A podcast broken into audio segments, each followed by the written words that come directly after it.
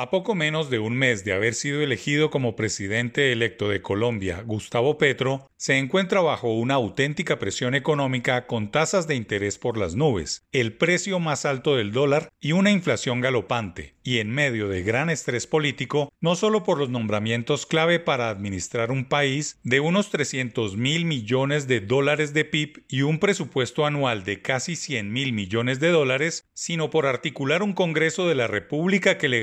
las reformas sociales y económicas que viene prometiendo desde cuando era candidato presidencial. Es un cambio de presidente inusual, muy a pesar de que muchos de sus recién nombrados colaboradores tienen experiencia pública y han sido funcionarios, sino por los compromisos y promesas de campaña, el entorno local e internacional, y lo que no es menor, un delicado estado de las finanzas públicas que están maltrechas. A pesar de que el crecimiento de la economía registra los mejores números de la región y de la historia reciente en una suerte de contrasentido. Vamos bien en términos de PIB, pero mal en los pilares macroeconómicos como son el costo del dinero, el costo de vida, el desempleo, la creciente deuda externa y el preocupante déficit fiscal que ronda 6%. Todo un negro panorama que mantiene la economía colombiana sin grado de inversión ante las firmas calificadoras de riesgo. Al presidente electo le toca actuar rápido, con precisión, credibilidad y la certeza de un gobernante que viene de la oposición y encarna un ideario de izquierda, pero más aún la esperanza de un mejoramiento social. No son fáciles los retos que tiene por delante, no es sencillo el panorama económico, no están bien las cuentas nacionales y la presión política y económica amenazan con pasar en pocos días de una luna de miel a una de hiel, con consecuencias insospechadas para la estabilidad nacional.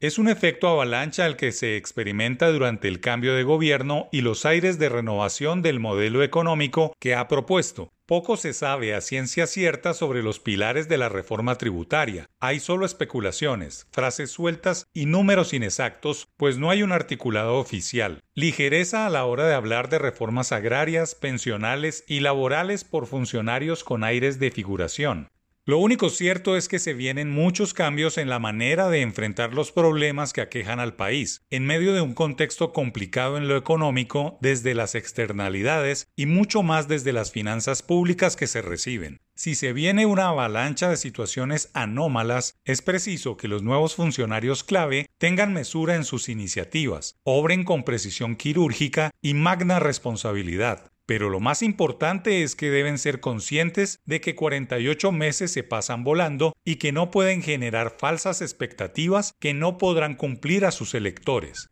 Colombia, con la elección de su primer gobierno nacional vinculado a la izquierda ideológica y económica, ha dado una muestra enorme de fortaleza democrática. Por tanto, los beneficiados de esta elección, tal como ha sucedido con los gobernantes locales y regionales de esta ala ideológica, no deben ser inferiores a la oportunidad, coherentes y responsables con sus actuaciones. Gobernar no es fácil y pasar de la oposición crónica a orientar la nueva hoja de ruta del país no es una tarea simple.